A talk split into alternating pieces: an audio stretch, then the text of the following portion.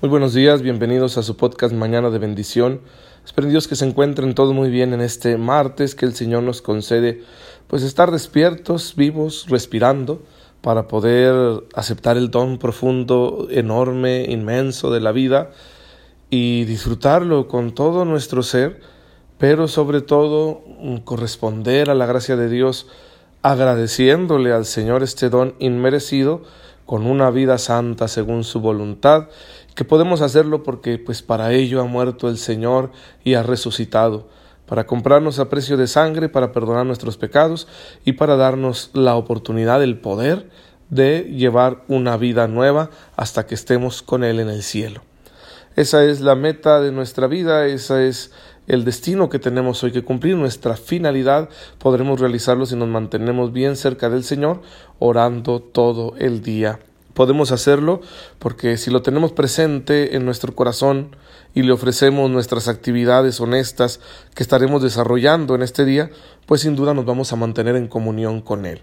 Así que sí se puede vivir todo el día en oración.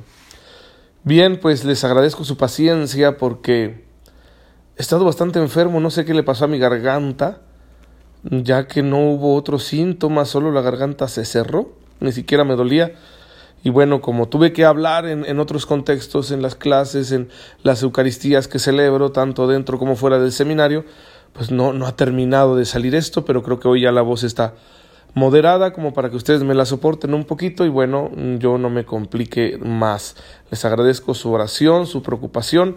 Vamos a procurar no interrumpir estas catequesis que están enriqueciendo nuestra fe, nuestra alma. Que el Señor nos conceda pues disfrutarlas, hacerlas con humildad, de manera que podamos crecer en la fe para conocerlo más, amarlo más y servirlo más. Así que muchas gracias por su oración y por estar al pendiente. También quiero agradecer a, los que hacen posible que yo llegue hasta ustedes por este medio, pues con su generosidad material, con su apoyo económico. Quiero agradecer especialmente a la señora Rosy Dosal, al señor Francisco Elizondo, a la señora Nonis Alvarado y muchos otros que por medio de ellos pues me acompañan, me apoyan para que yo pueda seguir eh, compartiendo esto con ustedes, que hacer la catequesis no cuesta, lo que cuesta es subirla a internet y tenerla ahí hospedada, necesitamos un espacio suficiente para poder eh, albergar todo este contenido y que esté a disposición de todos por medio de internet, ya que no solo se comparte por WhatsApp, sino también a través de la aplicación SoundCloud, que es para puros audios, y por supuesto que está enlazada al Facebook y al Twitter y pues también porque ese apoyo económico ha servido para tener mejor equipo, lo cual nos ayuda a que la calidad del audio sea mejor. ¿Por qué es necesario que la calidad del audio sea mejor? Porque algunas aplicaciones tienen un problema de que cualquier audio que mandas te lo bajan de volumen. Como por cierta política quizá para cuidar la salud de nuestro sentido del oído, pero ya descubrimos que es una constante, que no podemos hacer nada porque depende completamente de la aplicación, caso muy concreto del WhatsApp. Y pues si tengo una mejor calidad de audio, entonces aunque baje el volumen la aplicación, se va a escuchar lo suficiente para que ustedes puedan disfrutarlo. Bien, pues muchas gracias. Gracias a las personas que hacen posible esto y gracias a todos porque pues lo siguen eh, procurando y lo siguen compartiendo. Y cada vez está llegando a más personas. Bendito sea Dios. Vamos a continuar con nuestra catequesis. Estamos hablando de lo que la iglesia llama el misterio pascual pasión, muerte, resurrección y ascensión gloriosa de Jesucristo nuestro Señor, que es la prueba más grande del amor de Dios, el acontecimiento salvífico fundamental y universal, por medio del cual los seres humanos somos redimidos del pecado, readmitidos en la amistad divina, se nos ofrece una oportunidad para estar en esa amistad con Dios y bueno, la salvación eterna de nuestras almas, ¿no? Eso es la amistad divina, es ser salvados y no condenarnos, vivir con Dios para siempre, etcétera. Bien, eso es todo lo que nos concede y mucho más, ¿verdad? Este misterio pascual de Cristo. Pero eh, falta otra realidad que queda pendiente y que nos la muestra el Nuevo Testamento vamos a decir que al Padre le podemos atribuir aquella primera revelación de su creación y de la elección del pueblo de Israel. Y al Hijo vamos a atribuirle perdón, después del misterio de la encarnación, toda la enseñanza acerca del reino de los cielos, el llamado a la conversión, al seguimiento y por supuesto el misterio pascual. Pero luego al Espíritu Santo que se le atribuye. Bien, vamos entonces a hablar ahora del Espíritu Santo. Creemos en el Espíritu Santo, como dice el credo, Señor y dador de vida que procede del Padre y del Hijo, que con el Padre y el Hijo recibe una misma adoración y gloria. Entonces vamos a hablar del ser del Espíritu Santo y de su quehacer a favor de los hombres. ¿Cuál es el papel que tiene la tercera persona de la Santísima Trinidad en el plan de salvación? Lo primero que hay que señalar son los nombres diversos con los cuales la Escritura se refiere al Espíritu Santo es llamado don, Señor, Espíritu de Dios, Espíritu de verdad, y Paráclito, una palabra de origen griego que significa entre consolador y defensor. Cada una de esas palabras, por supuesto, nos indica algo de la tercera persona de la Santísima Trinidad. Por ejemplo, si decimos que el Espíritu Santo es don, es porque el Padre y el Hijo nos lo envían gratuitamente ha venido a habitar en nuestros corazones, como dice Gálatas 4:6. Viene a quedarse siempre con nosotros. Y como don fundamental, porque es Dios mismo, del Espíritu Santo vendrán todos los dones, todas las gracias, los dones, los auxilios divinos que el hombre necesita para vivir la vida trinitaria, la vida del Padre, del Hijo y del Espíritu Santo, la vida de los redimidos, los bautizados, una vida santa, todos los dones que se requieren para eso vienen del Espíritu Santo. Por eso es el don fundamental. La Biblia le llama también Señor, le llama Espíritu de Dios, que son nombres que se atribuyen solo a Dios, porque es Dios con el Padre y el Hijo, es decir, son títulos que reciben en cuanto a su divinidad. El Espíritu Santo es Dios, no es una fuerza impersonal, no es una criatura inferior a Dios, es Dios mismo. Ya hemos explicado esto cuando estuvimos viendo la Santísima Trinidad, la igualdad, la consubstancialidad entre el Padre, el Hijo y el Espíritu Santo, y que la hemos ido conociendo progresivamente a través de la revelación y que la Iglesia la va definiendo teológicamente para todos los creyentes. Es el Espíritu de la verdad, me gusta mucho este nombre, porque nos enseña de un modo completo todo lo que Cristo nos ha revelado y guía y mantiene a la iglesia en la verdad. Esas son las promesas que Jesús hace cuando habla de la venida del Espíritu Santo, especialmente en el Evangelio de San Juan, Juan 15, 26, Juan 16, del 13 al 14. Ahí define esta función del Espíritu. Cuando venga el Espíritu, Él enseñará todas las cosas. Es el que tiene la explicación definitiva. Sigue asistiendo a la iglesia para que la iglesia comprenda cada vez más lo que ha sido revelado y sepa vivirlo y aplicarlo en las realidades cambiantes de este mundo. El otro nombre del Espíritu Santo que también me gusta mucho es Paráclito, consolador, defensor, abogado. Sí, dice el texto donde Jesús habla de esto que de alguna manera Cristo es el primer Paráclito el primer abogado, por eso dice, les voy a enviar otro, ¿sí? Otro paráclito. ¿Quién es ese otro paráclito? ¿Quién es ese otro abogado, ese otro defensor? Es el Espíritu Santo, el Espíritu de la verdad. Porque efectivamente la función de Cristo en cuanto a mediador universal es también la de ser un abogado. Sí, que, que intercede por nosotros ante el Padre para que sigamos recibiendo su misericordia. Por eso hay continuidad entre Cristo y el Espíritu Santo. Espíritu Santo toma, dice Jesús, de lo que es suyo, tomará de lo mío. Y entonces el Espíritu Santo viene y toma lo que es del Hijo y lo que del Hijo es del Padre. Y por eso ahí tenemos esta continuidad, esta unidad entre Padre, Hijo y Espíritu Santo.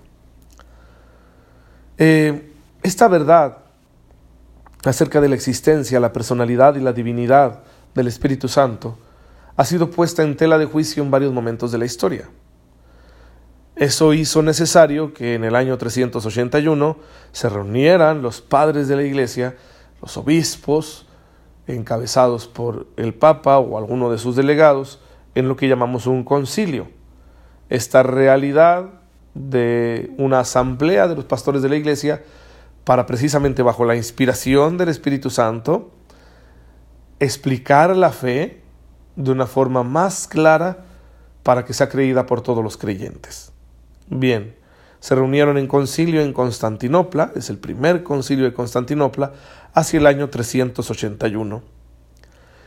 Y quisieron expresar la fe de la iglesia en el Espíritu Santo de una forma más profunda, tomando las expresiones bíblicas con las que se nombra al Espíritu Santo.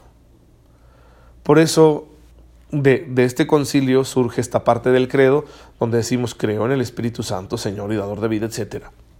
Recordemos que el credo que nosotros tenemos como resumen de nuestra fe le llamamos credo niceno constantinopolitano porque se fue configurando a partir del concilio de Nicea en el año 325 y de este primer concilio de Constantinopla en el año 381. Por eso credo niceno constantinopolitano.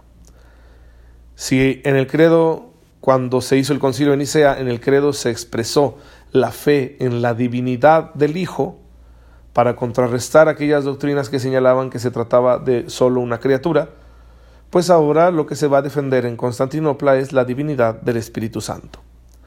Y por eso dice esto, creo en el Espíritu Santo, Señor y dador de vida, porque es el don de la vida divina dado al hombre ¿sí? Señor y dador de vida, junto con el Padre y el Hijo. Y por eso recibe la misma adoración y la misma gloria que damos a las otras dos personas divinas. Y por último, se señala su misión. El Espíritu Santo realiza una misión entre los hombres. Por eso decimos que habló por los profetas. Los profetas son aquellos que hablaron en nombre de Dios, movidos por el Espíritu, para invitar al pueblo a la conversión la obra reveladora del Espíritu en las profecías del Antiguo Testamento, pero sobre todo la plenitud de esa obra del Espíritu se encuentra en el misterio de Jesucristo, palabra definitiva de Dios hecha carne.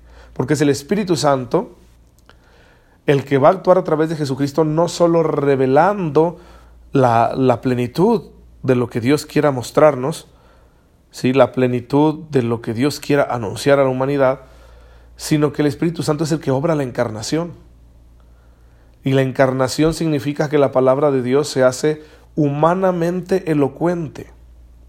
Ahora Dios nos habla de una manera más directa porque el Hijo, la palabra eterna, ha tomado nuestra condición humana y por eso es más entendible para nosotros, más comprensible. Ya no van a ser tantas figuras y sombras como en las palabras de los profetas del Antiguo Testamento, sino que ahora todo es más claro y bueno, por eso esa palabra es definitiva, es enseñanza, es central para nuestra fe. Y eso es obra del Espíritu Santo. La encarnación es obra del Espíritu Santo. Por eso toda la revelación, Antiguo y Nuevo Testamento, es obra del Espíritu Santo y lo que viene después también, que es la inspiración continua que el Espíritu Santo le da a la iglesia para que la Iglesia interprete de forma infalible esa revelación que se ha recibido y que está contenida en las Sagradas Escrituras y en la tradición. Esa es la misión del Espíritu Santo y queda señalada también en el credo. Son muchos los símbolos que encontramos dentro y fuera de la Escritura para hablar del Espíritu Santo. El agua viva que brota del corazón traspasado de Cristo y sacia la sed de los bautizados, el aceite con el que se unge a en el Antiguo Testamento a los que tenían autoridad, reyes, sacerdotes, profetas. En el Nuevo Testamento se unge a los enfermos. Nosotros en la práctica cristiana ungimos a los que reciben el sacramento de la confirmación. Se unge a los que reciben el sacramento del orden para ser ministros del Señor. Bien, ahí tenemos otro símbolo del Espíritu Santo, el fuego que transforma las cosas que toca y se aparece el Espíritu Santo en, el, en Pentecostés con esta figura ¿no? de lenguas de fuego, eh, la luz, la nube que acompañaba también al pueblo de Israel, o la que se manifiesta en la transfiguración de Jesucristo, la paloma que se posó sobre el Señor Jesús cuando fue bautizado, etc.